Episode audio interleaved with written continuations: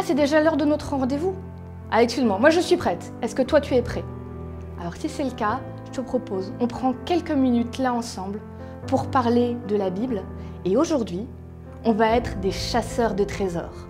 Tu es prêt?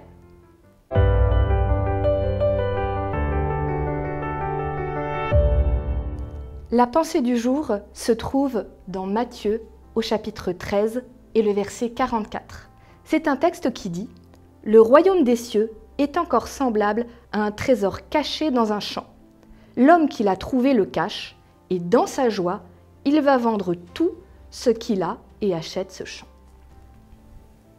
Est-ce que tu as un sport préféré?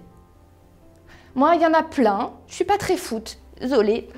Par contre, j'aime bien le tennis, j'aime le rugby, j'aime euh, tout ce qui est athlétisme. Il y a une chose qui m'impressionne quand je vois des gens comme ça, des athlètes, c'est qu'ils sont capables de se dépasser pour ce qu'ils aiment.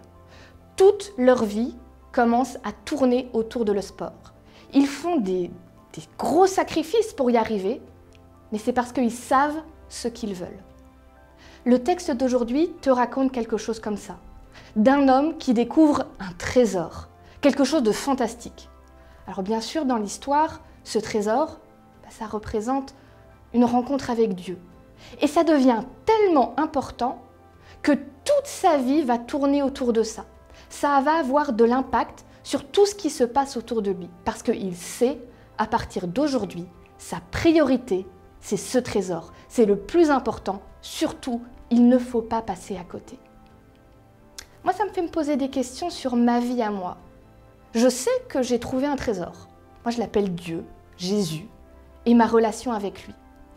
Et j'ai envie que ce trésor soit, à sa vraie place, que tout puisse tourner autour, parce que c'est le plus important et je ne veux pas passer à côté. Et tu sais quoi, ce trésor? Je l'ai trouvé pour moi, mais ce trésor est incroyable, parce qu'il peut aussi être pour toi.